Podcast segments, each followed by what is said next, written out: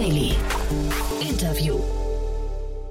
Hallo und herzlich willkommen zu Startup Insider Daily am Mittag. Wir sind wieder zurück mit einem Gespräch mit Frederik Krafors, dem CEO und Co-Founder von TradeLink. TradeLink verfolgt das Ziel von reibungslos aufeinander abgestimmten Lieferketten, indem sie die einfachste Art der Zusammenarbeit innerhalb der B2B-Logistik entwickeln. Über 1000 Firmen nutzen TradeLink schon erfolgreich für ihre Lieferabstimmung und heute gab es die News, dass sie in einer Finanzierungsrunde 12 Millionen Euro eingesammelt haben. Es gibt also definitiv Gesprächsbedarf und deswegen lassen wir euch auch gar nicht mehr lange warten. Nach ein paar Verbraucherhinweisen geht's los und damit gebe ich ab an Jan Thomas.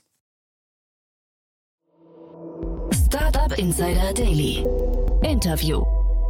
Cool, ja, ich bin verbunden mit Frederik Kraforst. Äh, er ist der Co-Gründer und äh, CEO von TradeLink. Hallo Frederik. Hi Jan, grüß dich. Ich freue mich, dass wir sprechen und äh, wir sprechen über den Bereich, der vielleicht momentan mit am meisten in Bewegung ist, ne? den, den ganzen Bereich der Lieferketten. Erzähl doch mal, was passiert denn da gerade alles? Äh, ich glaube, es passieren gerade extrem, extrem viele Sachen. Wir kennen die, wir kennen die Szene nicht anders, weil wir Januar 2020 gestartet sind äh, mit TradeLink, quasi genau in die Pandemie rein. Und seitdem sprechen wir eigentlich ähm, über Bullwhip-Effekts, also äh, Lieferengpässe, weil wir künstliche äh, Nachfrageschocks hatten, also Hamsterkäufe, die sich durch die ganze Lieferkette durchziehen. Äh, wir haben seitdem Transportengpässe. Ähm, wir haben die Schiffe, die auf den, an den Häfen feststecken ähm, unter anderem durch ne? Covid. Ja. Oder im Suezkanal, genau, das hatten wir auch noch. Das hatte jetzt sogar gar nichts mit der Pandemie zu tun. Mhm. Ähm, dadurch sind die Transportpreise extrem nach oben geschossen. Ähm, wir haben zum Teil das Zehnfache an Containerkosten, ähm, die natürlich auch irgendwie die Leute in der Logistik und in der Supply Chain arg ins Schwitzen bringen. Ähm, wir haben jetzt zusätzlich ähm, Materialknappheit in den letzten ein Jahr, anderthalb Jahren, also Halbleiterproblematik. Wir können die Autos nicht produzieren, weil uns die Chips fehlen. Äh, jetzt haben wir die Verknappung beim Holz. Äh, das heißt, selbst die Europaletten, auf denen wir das alles transportieren, äh, steigen im Preis und werden knapp. Ähm, und dazu haben wir jetzt seit ähm, diesem Jahr die tragische Krise in, äh, und den Krieg in, in der Ukraine, ähm, der nochmal weitere, weitere Probleme mit sich bringt. Also es gibt genug Themen. Ja, es gibt genug Themen. Da frage ich mich doch, wie könnt ihr denn jetzt überhaupt noch motiviert und, und mit, mit Spaß bei der Arbeit sein? Ähm, ich glaube, für uns war das, wir kennen ja keine andere Welt und für uns war das ganz spannend. Ähm, wir wissen nicht, wie die Welt vorher war, aber ich glaube schon, dass das Thema, ähm, wie digital bin ich in meiner Logistik, ähm, wie viel weiß ich über ähm, die Lieferungen, die zu mir unterwegs sind, wie genau weiß ich das. Ähm, wir sprechen ja die ganze Zeit von Resilienz, was ja im Endeffekt nichts anderes ist. Ähm, das ist ein Thema geworden, was wir auf einmal in, in Geschäftsführerebenen äh, besprechen. Und das war früher, glaube ich, nicht so der Fall. Da war Logistik ein Kostenthema und das musste optimiert werden. Und jetzt reden wir viel mehr darüber, ähm, was machen wir eigentlich, um äh, eine vernünftige Lieferkette aufzubauen. Und das hat, glaube ich, extrem geholfen. Für uns macht das super Spaß. Also der Teil zumindest. Äh, die mhm. Pandemie weniger, aber ähm, da kann man einfach motiviert sein. Ja, also man sieht, glaube ich, jetzt umso mehr gerade, dass äh, Lieferketten wirklich essentiell sind für Unternehmen. Ne? Also wer die nicht im Griff hat, ähm, hat, glaube ich, kann sich vom, vom Spiel, vom Spieltisch verabschieden. Ne? Ja, absolut. Und ähm, das Kundenerlebnis hängt halt am Ende des Tages auch extrem davon ab, mhm. äh, wie viel ich darüber weiß, wo die Ware ist, die ich für den Kunden bestelle. Ähm, ja. Ja. Und ähm, seht ihr denn schon Veränderungen in Lieferketten? Also, dass jetzt, ähm, ich meine, viele stellen ja schon so ein bisschen in Frage, dass die Globalisierung, so wie sie mal war, nicht mehr funktioniert, dass man irgendwie, man fängt wieder an, Dinge, ähm, Produktionsstätten zurückzuholen und so weiter. Seht ihr das schon oder ist das noch zu früh dafür? Ich glaube, man muss dazu sagen, wir sind natürlich, also unsere Plattform beschafft, ähm, hilft heute vor allen Dingen Lagerstandorten. Äh, unsere Hauptkunden sitzen in Europa und denen helfen wir sich einfach zu vernetzen mit ihren mhm. Lieferanten und Spediteuren drumherum. Mhm. Das heißt, es ist ein sehr lokales Thema. Äh, wir hören das aber in den Gesprächen, dass es ähm, diese allgemeinen Überlegungen gibt, wie viel wird verlagert. Äh, mhm. Dass wir jetzt in der Summe in der Lage wären, da ein Bild zu zeichnen, das glaube ich nicht.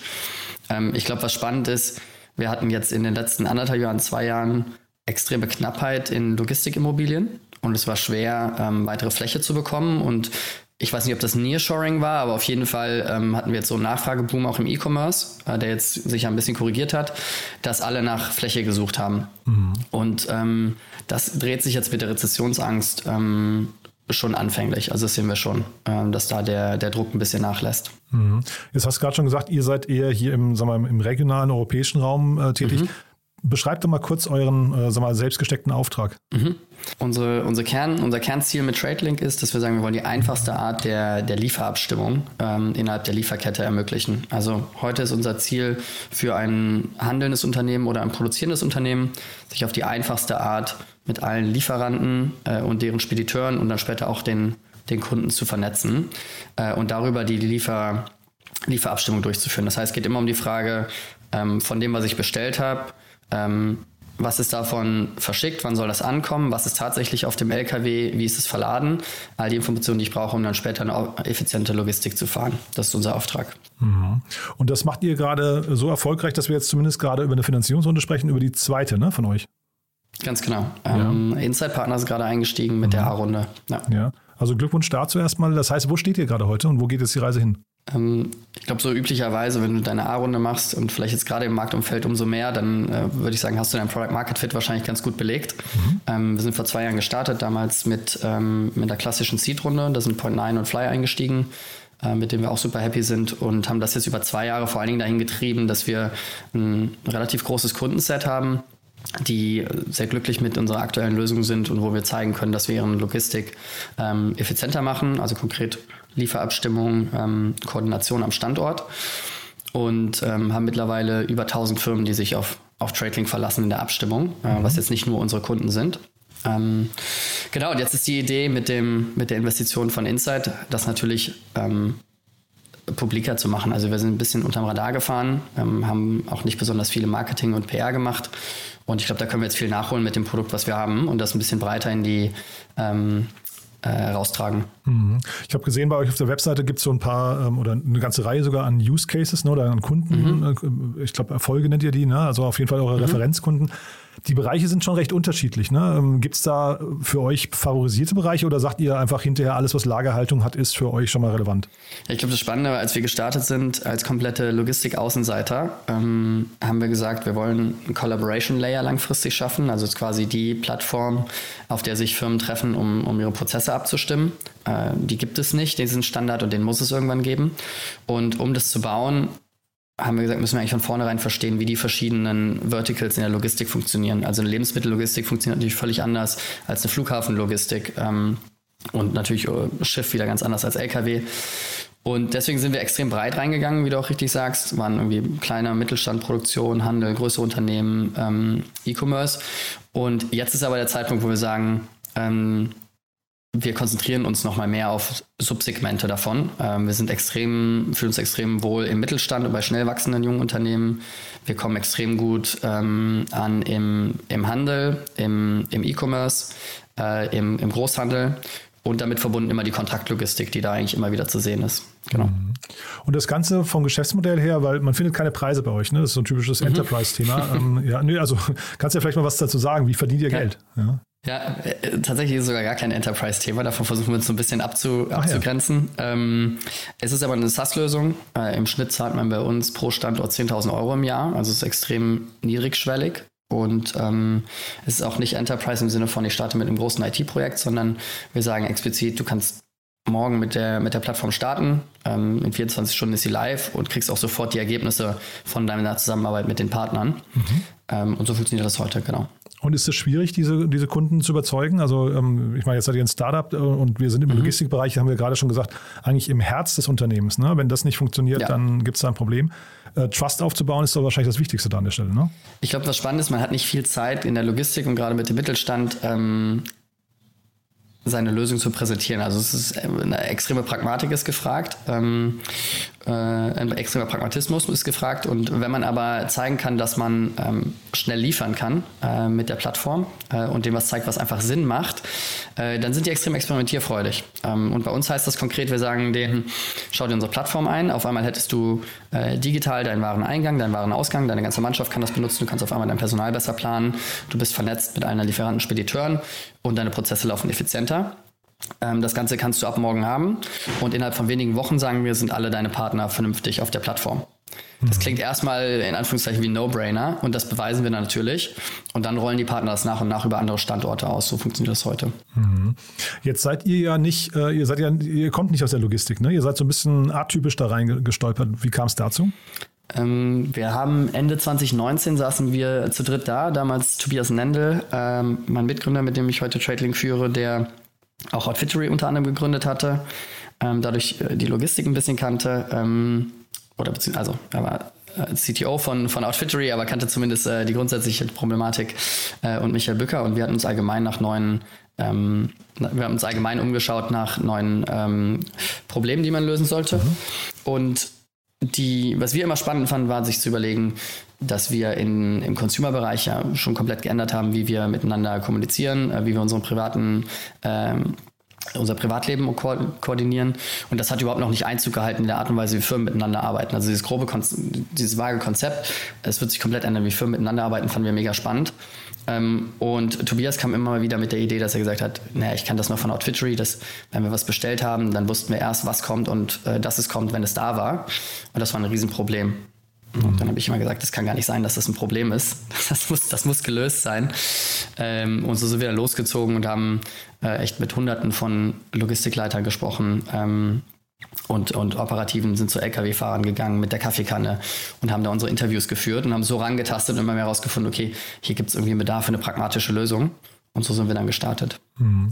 Ich hatte hier verschiedene Unternehmen schon, die so im Bereich Nearfield Communications unterwegs waren oder auch im, im Bereich RN-Codes, also Barcodes, ne, schon mhm. mehrere, und die auch immer damit in den Logistikbereich reingegangen sind. Sind das dann so potenzielle, was ich, Kontrahenten von euch oder eher äh, Partner? Mm, das sind auf jeden Fall eher Partner. Ich glaube, ähm, eine der Haupt, Hauptherausforderungen oder äh, wie wurde früher versucht zu digitalisieren? Ähm, und das ist ja heute im Mittelstand auch deswegen noch nicht so weit verbreitet. Da kam ein großer Vendor und hat gesagt, hier Top-Down Sales, liebe Geschäftsführung, für ein paar Millionen äh, nehmen wir jetzt irgendwie ein neues äh, System und da können sich alle Lieferanten dran anschließen. Wir zwingen die quasi dazu, dass sie es tun müssen und die Spediteure auch und ähm, dann ist alles automatisiert und digitalisiert. Und ähm, das geht aber an der Lebensrealität, und das erfordern manche dieser Lösungen eben auch, ähm, wenn ich mich mit dem Partner vernetze. Das geht aber an der Lebensrealität des Mittelstands irgendwie oft vorbei, weil ähm, die haben entweder nicht die Budgets, ähm, die haben nicht die Mannstärke, um das noch durchzuführen, ähm, und äh, die haben auch nicht die Verhandlungsmacht in der Supply Chain, um diese, um wieder eine neue Lösung durchzusetzen. Und wir haben uns hingesetzt und gesagt, naja, lass uns doch mal mit der Person anfangen, die heute das Problem hat. Ähm, weil es gibt am Endeffekt in jedem Unternehmen ähm, die Person, die am Endeffekt das Ganze versucht mit E-Mails und Excel zu managen. Weil die Komplexität ist extrem groß, ich habe extrem viele Partner und ähm, das wird menschlich ähm, quasi gelöst. Und lass uns der Person das Leben doch einfacher machen. Ähm, und jetzt nicht sagen, wir brauchen ein großes IT-Projekt, sondern wir geben ein leichtes Tool und darüber wächst es dann ähm, organisch und darüber wächst das Netzwerk und darüber gewinnen wir immer mehr der Daten und so sind wir gestartet. Mhm. Und sag mal, jetzt habt ihr 1000 Unternehmen als Kunden, ja, ähm, du hast vorhin gesagt 10.000 Euro Jahresumsatz pro Standort, mhm. ne? das heißt, das klingt ja jetzt erstmal, wenn man so ein bisschen hochrechnet, eigentlich schon nach sehr soliden Umsätzen. Ähm, warum jetzt noch eine Finanzierungsrunde?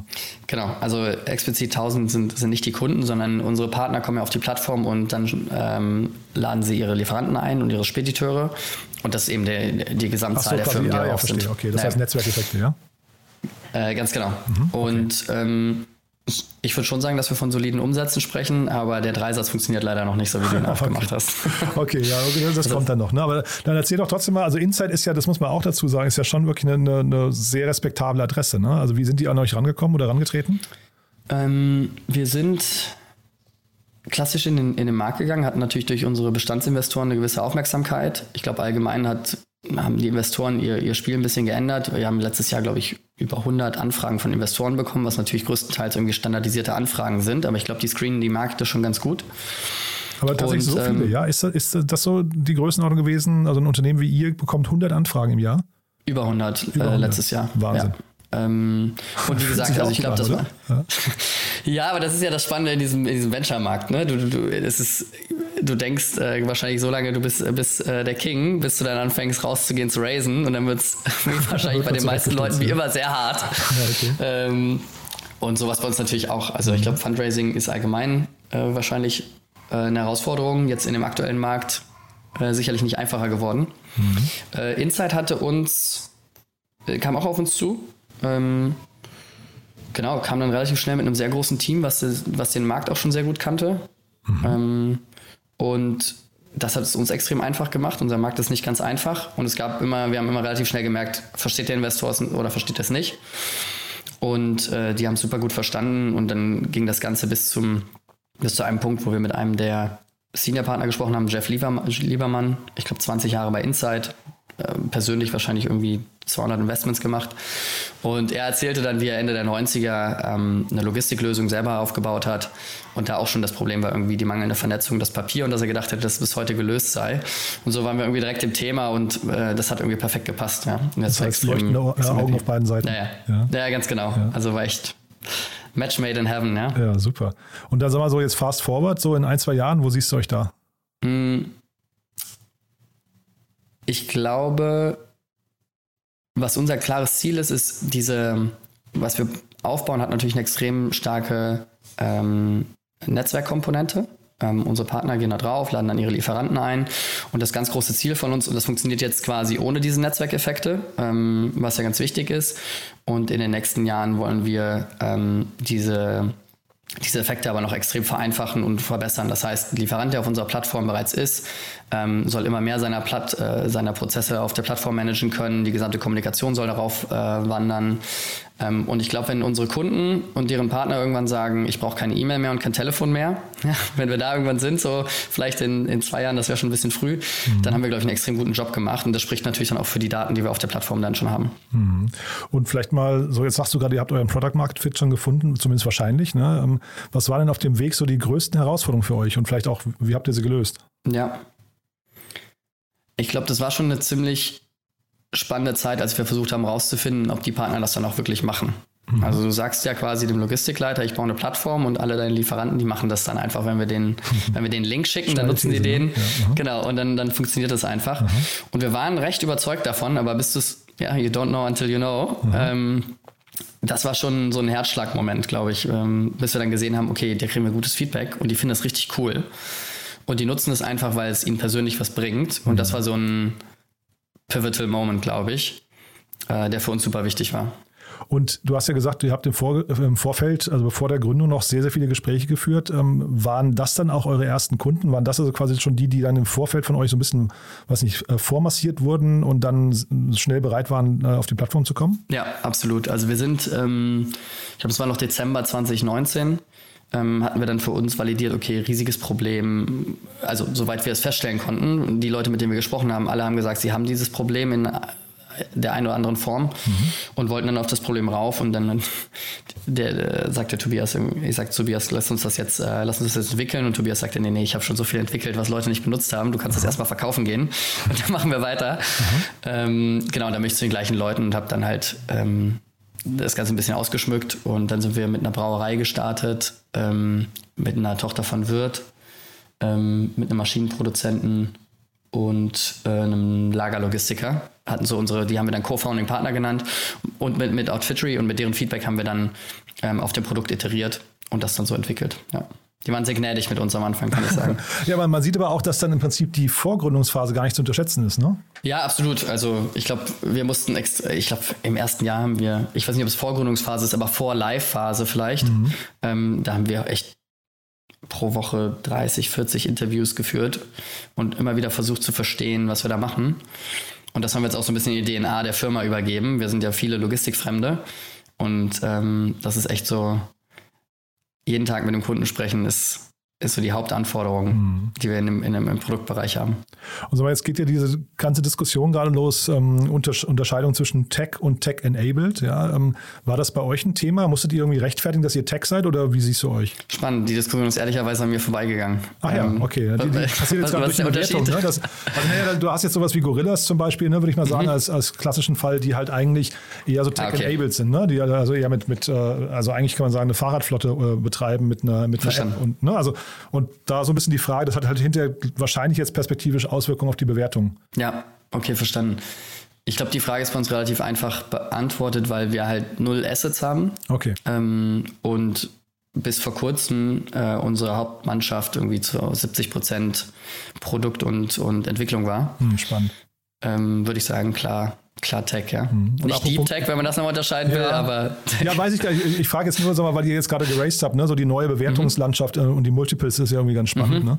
Aber weil du gerade sagst, auch äh, die ganze Mannschaft, ne, oder 70 Prozent der Mannschaft, ihr seid komplett remote aufgestellt, ne, oder remote first zumindest. Ähm, äh, hat das, hat das für, weil ihr seid ja relativ weit in relativ kurzer Zeit gekommen, hat das was damit zu tun, dass ihr eben so schnell sein konntet? Mhm. Ich kenne ja nur die Welt, die wir erlebt haben. Ich glaube aber, ich Select, also Confirmation Bias, ich würde sagen, das hat klar was damit zu tun. Ähm, wir sind relativ bewusst dann auf Remote First gegangen, weil wir erstens sowieso in die Pandemie geboren wurden und irgendwie unsere ersten Monate waren quasi Lockdown und ähm, gesehen haben, dabei gelernt haben, wie schnell du sogar in kreativen Prozessen digital sein kannst. Also so Produktarbeit kannst du selbst in Myro mittlerweile so gut machen. Mhm. Und alles ist direkt digital, ähm, alles ist direkt dokumentiert. Äh, du hast keine Nachbearbeitung, ähm, dass wir gesehen haben, wie schnell du ähm, kommunizieren kannst und gleichzeitig auch weltweit heiern kannst oder zumindest mal in deiner Zeitzone. Ähm, dass wir dann relativ aggressiv gesagt haben, das, das machen wir jetzt. Ich glaube schon, dass es eine extrem effektive Firma ist. Jetzt gerade ist natürlich, sind wir genau an dem Punkt, wo alle irgendwie Zoom-Fatigue sind Mhm. Ne, und wie Leute, jetzt hatten wir gerade unser größeres Offsite, 50 Leute in der Toskana, wo wir dann alle zusammenbringen aus, aus 30 verschiedenen Städten. Äh, ein paar aus Afrika, auch Ukraine, Russland ähm, und dann halt Europa oder Zentraleuropa. Und äh, da merkt man schon, dass das ein Element ist, was man trotzdem irgendwie nicht zu kurz kommen lassen darf, dass die Leute sich austauschen persönlich und das zusammen erleben. Mhm. Ja, wenn man sagt, also immer, dass, die Kultur, ne, dass die Kultur ja oder die Unternehmenskultur ein bisschen schwierig aufzubauen ist, wenn man halt äh, sich eigentlich nur remote kennt, ne? Und das glaube ich gar nicht. Also okay. da haben wir schon das Gegenteil festgestellt, weil wir unser erstes Offsite dann oder größeres Offsite 2021 hatten mit, ich glaube, so 20 Leuten, die wir auch nach Italien gebracht haben. Und da haben wir uns auch vorher überlegt, wie wird das? Also irgendwie 20 Leute, die sich nicht kennen, leben jetzt auf einmal irgendwie ne, Startup in geteilten Räumen, Tag und Nacht, fünf Tage.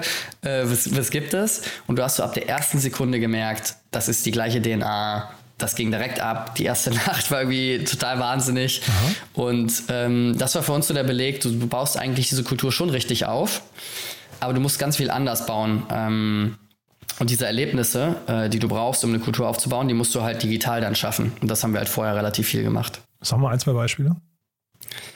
Also wirklich äh, fast schon kleinlich, ja, aber so tatsächlich diese ähm, Spielthemen, ähm, die du machst. Du hast mittlerweile haben wir ein virtuelles Office. Äh, ich weiß nicht, ob ihr schon mal über Gather gesprochen habt. Ja. Ähm, das ist quasi, kannst du dir vorstellen, wie eine Pokémon-Welt oder eine Zelda-Welt. Sieht am Anfang super nerdig aus. Aha. Und nach spätestens anderthalb Tagen sagt jeder, okay, das ist total geil. Du läufst so mit deinem Avatar rum. Jeder hat so seine, du läufst quasi durch ein Büro, kannst du dir vorstellen. Aha. Und du hast diese, in, ähm, die Begegnung so der ähm, nach der Reichweite wie im echten ungefähr. Das heißt, wenn du Leuten vorbeiläufst, dann kannst du sie sehen und kannst mit denen reden. Wenn du weiter weg bist von denen, dann siehst du sie nicht. Aber du siehst allgemein, alle sind da, machen gerade was. Du kannst Leute zum Kaffee treffen. Ich habe es hier parallel gerade offen. Ich würde, ich würd, ja. glaube ich, jeden komisch angucken, der mir das vorschlagen würde, aber es sieht halt total Komplett. an. Ja, ja. Komplett. Und äh, wir sind, haben echt viel ausprobiert Aha. und konnten auch mittlerweile andere Firmen davon überzeugen. Das war ein krasser, krasser Gamechanger für uns. Aha. Und dann änderst du die Kommunikation. Also stellst halt fest, dass die Leute sich jeden Montag, äh, jeden, jeden Tag gibt es bei uns eine 5-Minuten-Präsentation allen gegenüber mhm. der Company KPIs. Da hört die Hälfte ehrlicherweise wahrscheinlich nicht zu, mhm. aber du hast ein gemeinsames Ritual, was du schaffst und du hast, ne, alle sehen sich irgendwie kurz. Und ich glaube, diese Art von Begegnung musst du halt dann äh, mehr formalisieren. Mhm. Und dann funktioniert das ganz gut. Sehr, sehr cool. Frederik, dann von meiner Seite aus sind wir durch. Haben wir aus deiner Sicht was Wichtiges vergessen? Ähm, wir wachsen weiter. Äh, ist vielleicht auch die positive Nachricht ähm, in dem, was man so im Markt mitkriegt. Ähm, vielleicht, weil wir Tech sind. ähm, und freuen uns natürlich über alle Personen ähm, ja, auf der Marktseite, genauso wie auf der Produkt- und Entwicklungsseite. Hauptoffice äh, ist in München, ne, bei euch? Genau, aber wirklich remote first. Also wir haben in München Office, in Berlin und in Bremen. Das sind aber so Coworking Spaces. Aha. Und wo die Person ist, ist uns wirklich egal. Solange sie zu unseren Zeiten aufsteht und schläft. Das ist so die einzige Anforderung. Ja, das wollte ich noch fragen. Du hast ja. gerade gesagt, es klang so, als seid ihr quasi in unseren Zeitzonen mit eurem Team. Ne? Das, das macht ja. wahrscheinlich trotzdem Sinn, ne? Ja, genau. Also wir versuchen plus minus drei Stunden mhm. äh, hinzukriegen. Jetzt gibt es mal jemanden, der dann mal eine Zeit lang von, was weiß ich, Bali aus arbeitet. Das funktioniert natürlich wunderbar. Mhm. Aber dann ist schon die Erfordernis, dass die Person sich ein bisschen mehr nach der Firma richtet, gerade wenn sie kundengebunden arbeitet. Ja. Super. Du, und dann hat mir das großen Spaß gemacht. Wir bleiben mal in Kontakt, würde ich sagen. Wenn es Neuigkeiten gibt bei euch, sag gerne Bescheid, ja? Sehr gerne, vielen Dank, Jan. Hat Spaß gemacht. Startup Insider Daily, der tägliche Nachrichtenpodcast der deutschen Startup-Szene. Das waren Jan Thomas und Frederik Kraforst, CEO und Co-Founder von TradeLink. Anlass des Gesprächs war die aktuelle Finanzierungsrunde von 12 Millionen Euro. Nicht vergessen, eine Ausgabe haben wir noch für euch im Petto. Heute Nachmittag um 16 Uhr gibt's wieder unsere Dienstagsrubrik, den VC Talk. Dort ist heute Robert Lacher, Founding Partner bei Visionaries Club im Gespräch. Da hören wir uns also hoffentlich wieder. Ansonsten wünsche ich euch einen schönen Resttag und sage Tschüss und auf Wiedersehen.